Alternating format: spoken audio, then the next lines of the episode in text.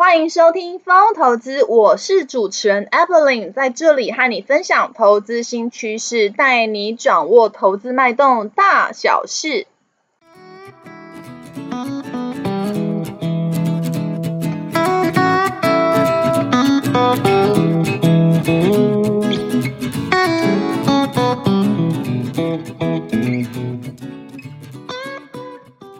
Hello，大家好，欢迎回到风投资。风投资啊，目前在 Apple Podcast、Mr. Bus、Google Podcast、s o n On 等平台都有上架哦。有定时聆听的听众朋友们，谢谢你们的支持。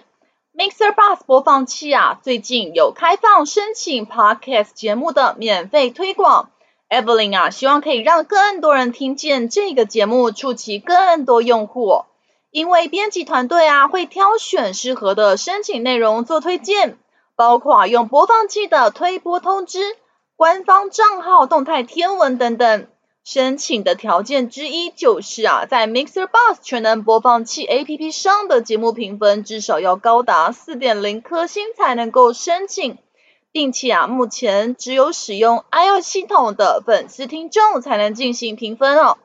Android 系统的用户啊，Mixer b o s 还会在筹备开发评分的功能。所以说啊，如果您使用的手机是 iPhone，麻烦您打开 MixerBox 的播放器，并且搜寻到《风投资》这个节目，帮我找到评分的区块，并且打上五颗星评分，支持 Evelyn 继续创作下去。如果您觉得《风投资》节目对您有一点点的帮助，也请不吝啬给予一个按赞的鼓励，并且分享给您的超级好朋友们。让他们呢也能了听见风投资的声音。这边要先跟呢各位听众说抱歉哦，这次又是呢停更了哦快两个礼拜哦，现在哦才要上架新的一集哦。呃，有持续追踪我的粉丝听众啊，真的是抱歉。最近啊，因为有去医院做疗程哦，所以呃常常跑医院那。回到公司以后呢，几乎都是要加班才能够把工作进度赶起来哦，所以身心是处于一个呃蛮疲惫的一个情况哦。那最近都特别的有感哦，感觉上就是生活就是已经到达一个蛮紧绷的、蛮紧绷的平衡，好像稍微再塞一点什么事情哦，其他的事情就会做得不好，就是会觉得有点。呃，就是会觉得有点力不从心这样的感觉哦。哦，那最近身体状况也是比较虚弱一些啊。就是前两天去上班的路上，因为最近机车也坏掉了，所以还在机车行在修理当中哦。那去捷运的上班途中哦，就是有点贫血，然后居然在捷运站。就是有点站不住，然后后来就是会觉得有点晕眩，然后后来找到一个座椅，就没有多久，居然就吐出来了。然后那天早上还赶不上回去那个公司的会议上报告，就是还拖累了，就是同事们，就是他们必须要帮我顶替去报告，就是有种觉得。自己的身体没有照顾好，拖累到其他人的感觉，其实还蛮内疚的。然后就觉得自己的身体怎么那么不争气，就是心情很五味杂陈啦。嗯，anyway，我觉得今年呢、因为嗯，我觉得自从疫情爆发之后啊，这种不确定感其实就更大。那 anyway，希望呢大家都可以把身体好好的保护好哦。嗯。那我们今天呢，一样是要来分享哦，就是哦，最近我研究到的一些想法。那今天的题目是中美科技战再升级，半导体类股还有戏吗？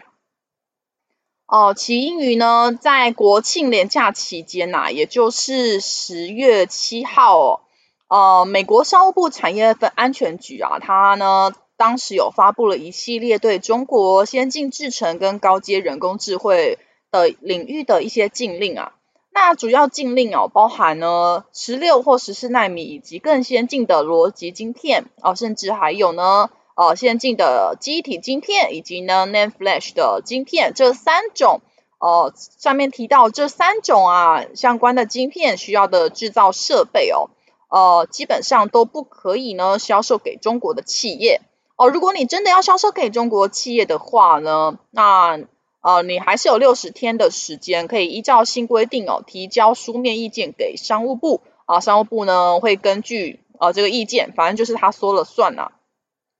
那原则上呢，只要呢你没有经过呃。呃，商务部的允许，你就不能够协助中国企业发展 IC 制造能力哦。那也就是说，呃，就呃依照媒体的说法，你等于就把中国半导体的发展打回了石器时代哦。那对于美国半导体公司更是一大伤害，他们等于呢，哦，直接呢，呃，断了一只手臂哦，丧失了中国这块呢庞大的市场哦。对于呃一些 IC 设计半导体公司来说，哦。哦，他们的一个整个盈利获利的成长，也势必也会遭到下修。那像这样子是两败俱伤吗？我们今天就要来解读一下。首先，我们看到呃美中科技战哦，其实从二零一九年开始，对华为呢就是呢呃一个血淋淋的例子哦。当时呢就呃也就把华为呢视为呢呃就是呢呃。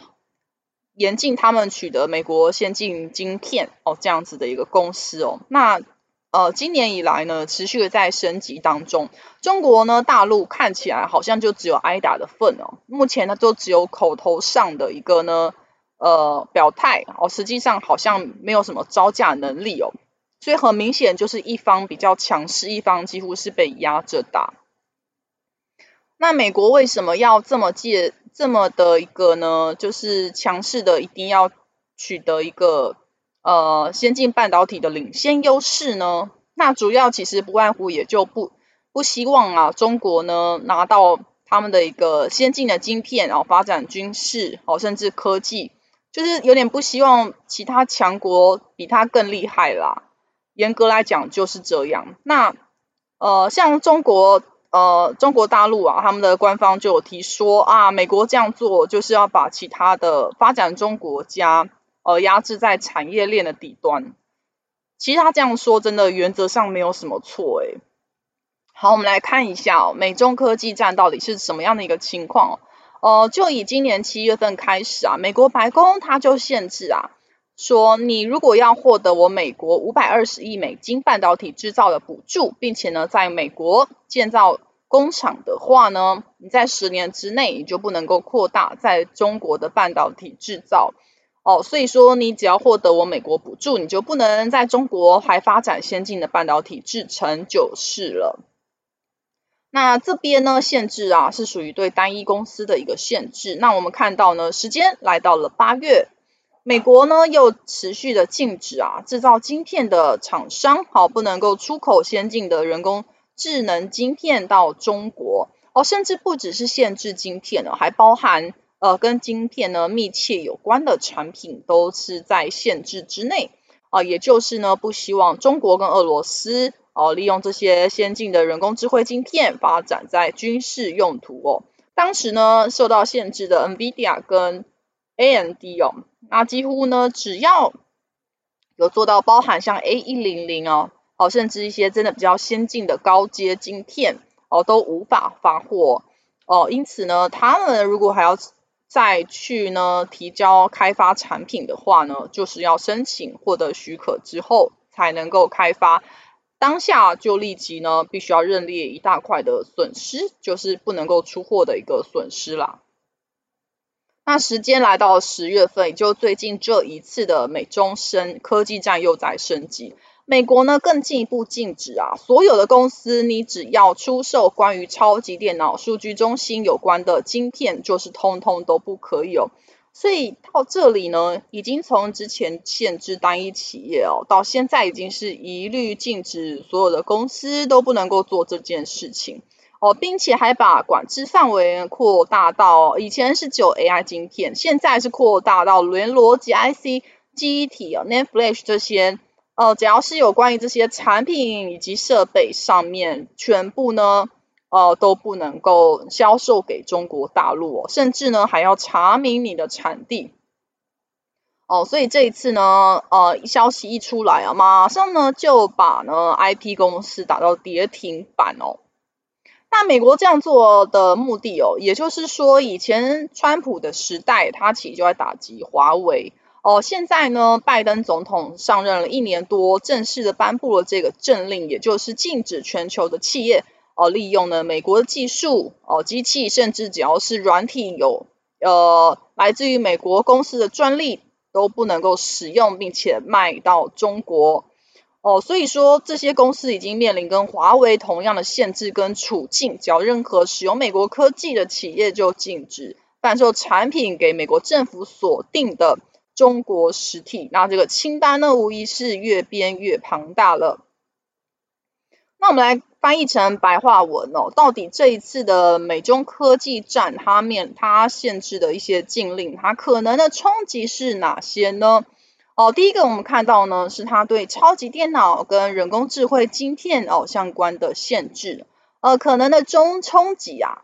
呃，也就是说之前呢，我们在七八月份的时候，不知道大家还有没有印象，那时候限制啊。呃，辉达跟这个 AMD 哦，不能够出口高阶晶晶片哦到中国大陆。那个时候呢，大家还会想说，还可以再走后门，就是说，如果今天不是直接出口到中国大陆，是出口到第三地之后呢，再最后再呃偷偷的给中国大陆的客户哦，这样子行不行？所以当时其实像是三四四三的创意有跟三六六一的世芯哦。哦，他们呢，其实有百分之五十 percent 哦，几乎是百分之五十 percent 以上的营收是来自于中国大陆。那他们呢，都是一直持续专注在三大高成长的应用，包含五 G、AI 跟 HPC，也就是高效能运算这三大领域哦。那因为他们呢，本身受到呢消费性电子调整库存的影响就不大，因为他们本身就是一个轻库存。呃，轻资产的公司哦，那本身就是属于客制化晶片哦，那他们又受惠于呢，呃，中国大陆的一个呢，中美贸易战之下的一个转单的台厂受惠，其实代表就是呃三六六一的世芯了哦，所以说这一次呢，等于直接把后门都关上了，就是你只要呢，呃，只要是来自于用到美国的技术哦，美国的专利，美国的设备。哦，就通通不能够给中国大陆哦，哦，所以说之前呢，其实有供给中国大陆客户的委托设计代工厂，他们就会受伤，就不能够再呃出货了。哦，这是第一个很明显的冲击。第二个是 KYC 制度，也就是说 Know Your Customer 哦，这个原本是用在金融业，就是在征信的时候去了解你的客户哦。他呢是什么样的一个特质？那他的信用门槛到达什么样的一个状态？他的财力证明怎么样？哦，现在等于是应用在呢这次美中科技战里面，就是是说，呃，你这家半导体公司，你要知道你最后呢，你这个出口这个晶片到底客户是用在哪里？哦，如果是呢对美国国家安全不利的话呢，哦，一律禁止。好，用在超级电脑，用在数据中心，一律禁止哦。呃，可是今天哦、今天呢，我只是一个上游的厂商，我怎么知道我终端客户把我的产品用在什么地方哦？那这些查起来真的非常的麻烦哦。哦、就是有点像是假设我今天呢，哦、我今天我今天卖一块猪肉，我今天卖一块猪肉哦。在超级市场卖猪肉哦，我怎么知道呢？我的客户是把它拿来哦，是直接呢炸成猪排来吃呢，还是他又把它再转手卖到另外一个消费者手上？哦，其实真的很难去查明。那也许就会有半导体厂，他怕麻烦哦，怕到时候呢触犯到禁令哦，万一真的他有一个客户真的就就卖给中国大陆客户怎么办？那到时候还要面临一大笔的罚款，那我干脆不要接单好了。最后就会导致呢，营运范围越来越萎缩，甚至最终会影响到经营哦。所以呢，这对美国的晶片公司一定是有伤害的。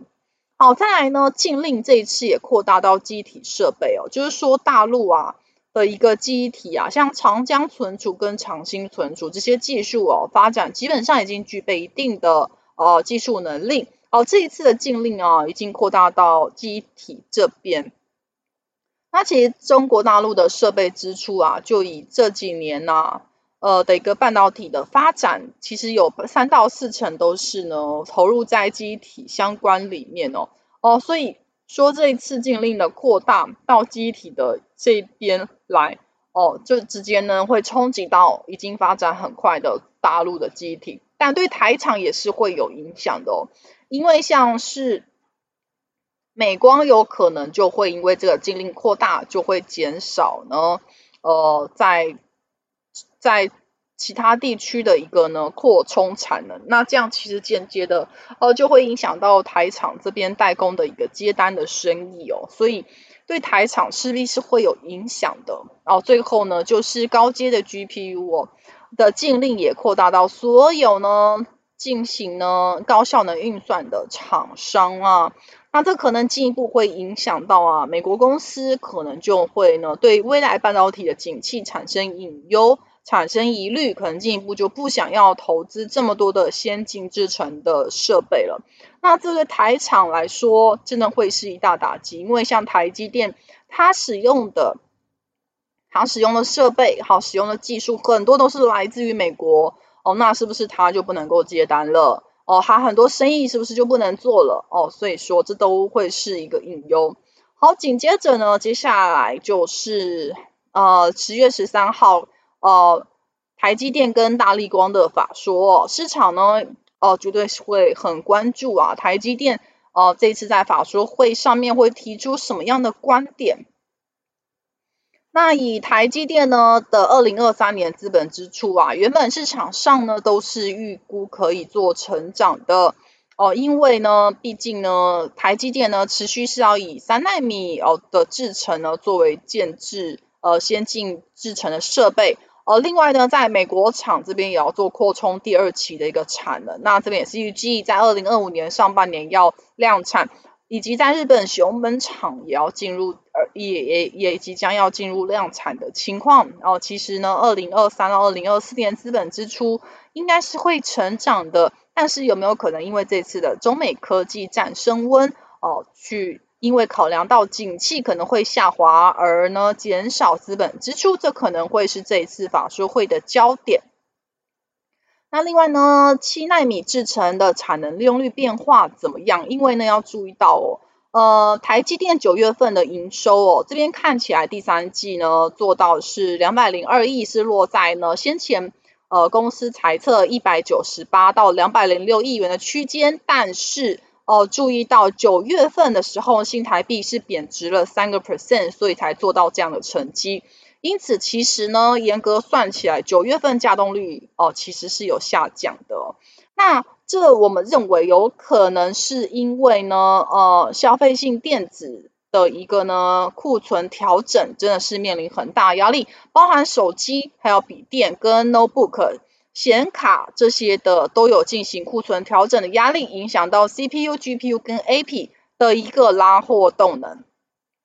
那像这些呢，库存有可能呢就会持续啊，从今年第四季，甚至呢库存呢修正到明年呃五月份，就是第二季的时候，可能才会告一个段落。那这会不会影响到呃涨价？会不会涨不动呢？毕竟明年哦、市场原本的呢还是预估明年呢会涨价五到六个 percent。那台积电是不是可以顺利涨价？这也会是法说会上面大家会关注的焦点。那另外是三奈米的制程量产进度跟客户采用的状况哦。前段时间呢，其实也有报载提到呢，iPhone 十五系列到底会不会采用台积电三奈米制程的一个呢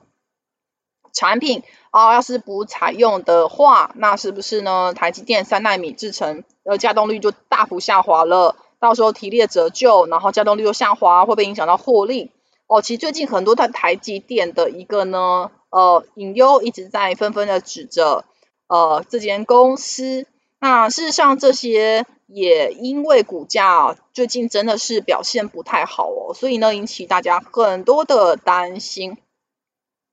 那我们看到现在的评价哦，其实哦，我们根据市场上的预估哦，市场是预估明年的获利是做到三十七块五哦，哦，这是市场的预估哦，不是我们的预估。那呃，市场预估明年的营收还是可以成长十个 percent 哦，也是跟基于明年市场认为还是会涨价五到六个 percent 这样去做推估的。那预期说呃，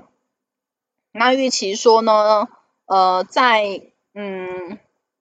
在这些情况之下，那全公司啊，因为涨价是从呃明年的一月份开始陆续的做发酵，那近期很多 IC 设计厂也表示他们都有接获涨价的通知，所以说预估啊，全公司平均的单价还是可以上上涨的。那在明年如果是预估三七块半这样子的获利来计算的话，因为呢，二零一七年。以后啊，其实看到台积电呢的一个本益比大概呢都是落在十五到二十倍左右，几乎没有看到呢低于十二点五倍哦。那现在的股价其实才不到四百块，你看除以三十七块半，呃，这个评价几乎是只有十二十三倍，实在是非常的便宜哦。那现在到底是不是能够接了？那首先，Evelyn 啊是认为呢，最近啊，其实因为这个中美科技战的升温哦，再加上其实最近台积电跌的是什么？台积电跌的是因为新台币的贬值，因为呢，呃，美元呢不停的做一个升升升值的动作。那其实美元指数在往上走的过程当中，看台积电的现金殖利率可能在三个 percent 左右，甚至三 percent 还不到。那如果在十年期公债殖利率上升到接近四个 percent 的情况，你看，如果你今天是投资人，你会把钱投资台积电，还是会把钱拿去投资十年期美国公债呢？你看，如果台投资股票，你还要面临可能呢资本利得拿不到，可能会赔了价差的风险。但是你如果投资在美国公债，就可以直接拿到利息哦。所以以长期投资的角度，现在呢？市场就会源源不断的滚向债市了。那滚向债市的话，股市的资金就会被抽走了。这就是啊，台积电股价一直直直落的一个原因哦。那另外一个呢，就是最近这短期呢的一个中美科技战的利空哦。因为呢，现在它直接就是打到，只要呢出口到中国大陆的一个呢，呃，应用在超级电脑还有呃。资料数据中心哦，先进制成的一个用途，通通都不能出口。那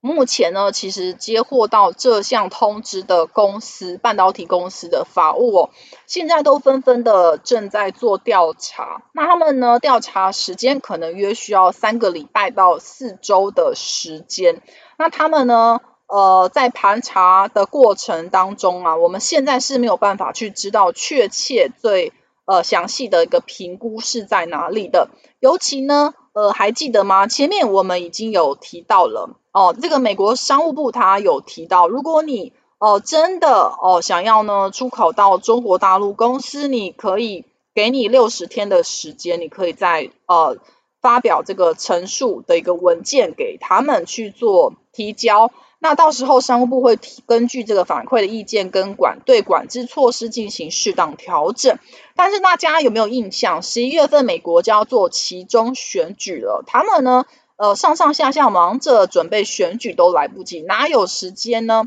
呃，跟你在那里看你的书面的意见。那现在开始起算六十天，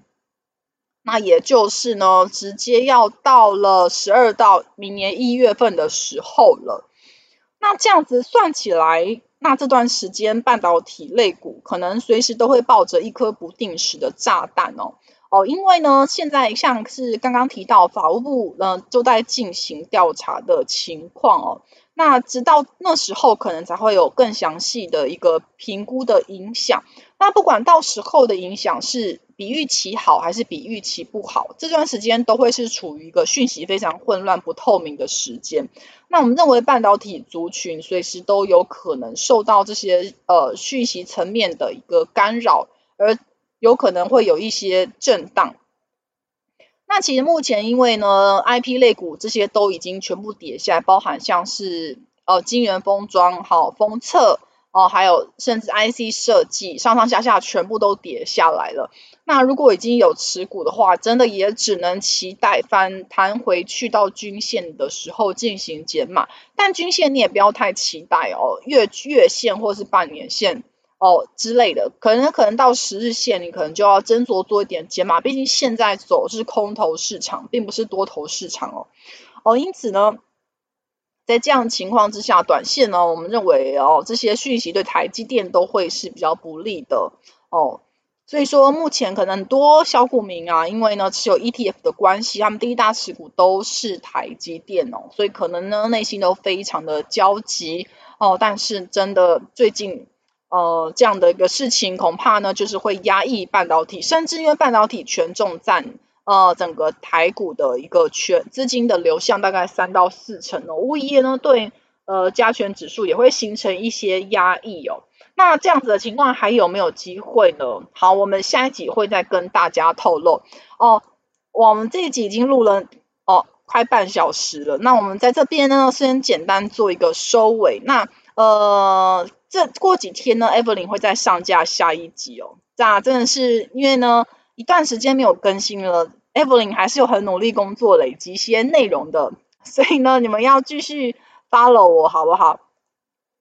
好，那以上呢就是本集哦，中美科技战在升级，半导体类股还有戏吗的内容哦。哦，风投资陪伴您轻松小透气的时光哦，透过经验分享跟不同看法，帮助您节省宝贵的时间精力。我是主持人 Evelyn，如果有任何问题，请留言跟我们讨论，我会再回复大家哦。哦，投资一定有风险，创作者以详尽、客观与公正义务，内容、观点分析与意见分享，请斟酌吸收。另外，我有经营一个景泰蓝电商网站，在虾皮卖场都有上架哦，名字啊叫做迎风线上购物，欢迎前往逛逛，卖场链接就在下方。风投资啊，将在每周不定时上架，下一集我们将分享更多财经观点。敬请记得按下并且收听哦，我们下期见，拜拜。